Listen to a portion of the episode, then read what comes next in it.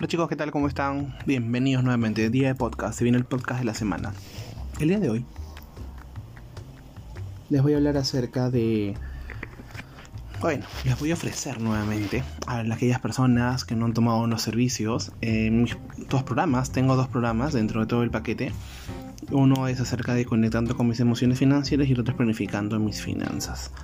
Sí, lo he vuelto a relanzar. Estamos trabajando, eh, bueno, he venido trabajando para mejorar aún el contenido, para generar mayor impacto, mayor trascendencia y sobre todo mayor conciencia al momento de tomar estas, estos programas, estas sesiones eh, entre los dos, porque es personal. Estos, estos programas, si lo detallo, son personales. En conectando con mis finanzas emocionales o con mis emociones financieras, busco a través de mi experiencia que no hay mejor manera de llevar una mejor relación con tu dinero, de celebrar tus finanzas y de ir decretando todo lo que quieres que estar bien emocionalmente. Sí. Y bien, estar bien emocionalmente no se trata solo de tener emociones o pensamientos positivos, también se trata de tener los negativos. Porque no somos perfectos y en algún momento vamos a sentir alguna frustración, quizás alguna ira, tristeza por nuestro dinero. Y es bueno sentirlo. Lo que debemos aprender es sacar el mejor provecho de eso. ¿Y cómo lo logramos? Trabajando patrones, quizás creencias limitantes, porque si seguimos haciendo lo mismo cada día, vamos a seguir obteniendo la misma respuesta, los mismos resultados. Y lo que yo busco con este programa es, en cuatro sesiones poderosas, aplicando incluso técnicas de Teta Healing y Tapping, que lo estoy explicando también en futuros podcasts, que conectes contigo. Eliminar barreras, eliminar creencias, eliminar frases que siguen rondando tu cabeza, inseguridades, miedos Muchas veces creemos que estamos muy bien con el dinero porque es un tema delicado. A nadie le gusta que le digan, no sabes administrar o manejar tu dinero.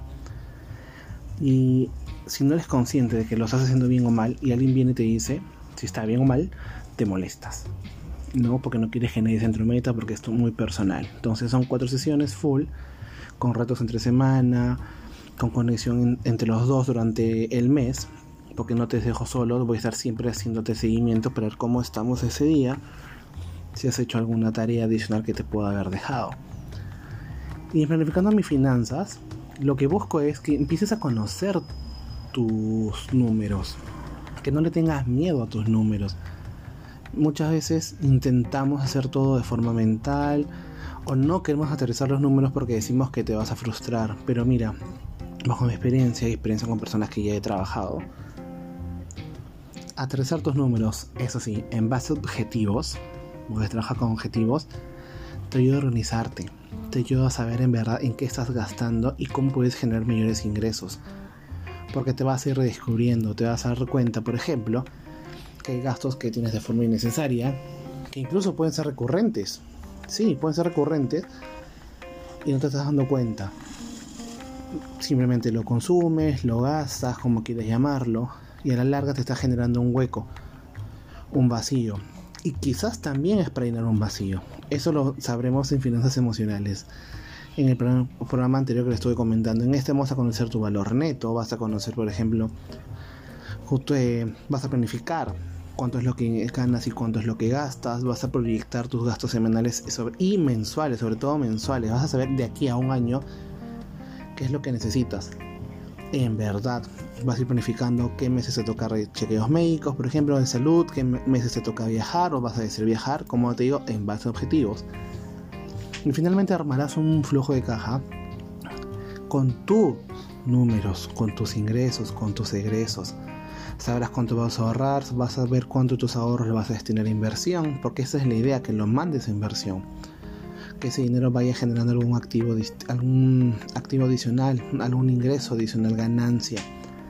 Quizás no en el corto plazo, pero a, lo largo, a, la, a la larga, a largo plazo te va a convenir muchísimo. Cuando atajas por objetivos, por ejemplo, eres capaz de meter un fondo de depósito plazo, porque ya sabes que no lo vas a necesitar en uno o dos años.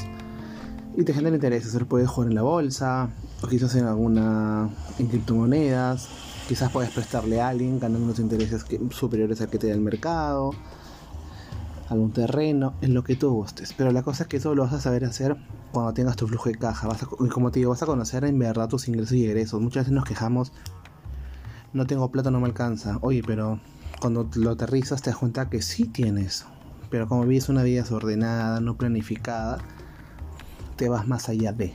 Y por lo general siempre tendemos a ver lo negativo. Siempre nos enfocamos en esas cosas negativas en vez de ver lo positivo de la situación.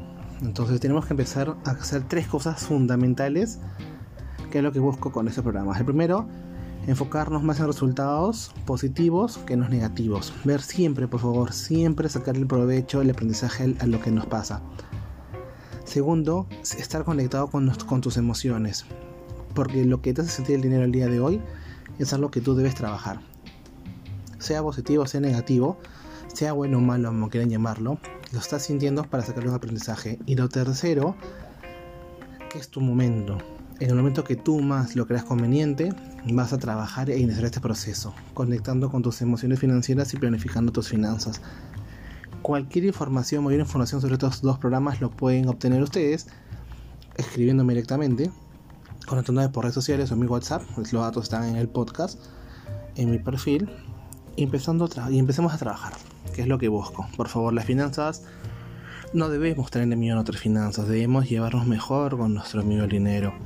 Y estén atentos porque si un nuevo masterclass donde les voy a volver a dar otras 5 claves para que sigan mejorando la relación hoy. Ya no esperes a mañana, deje de procrastinar, dejes de decir otro día lo hago, empecemos hoy. Así que ya saben chicos, les deseo una muy buena semana a todos, que soy Carlos Eduardo, coach financiero, coach del dinero feliz y busco siempre que mejores la relación con tu dinero para que logres todos tus objetivos. Un abrazo.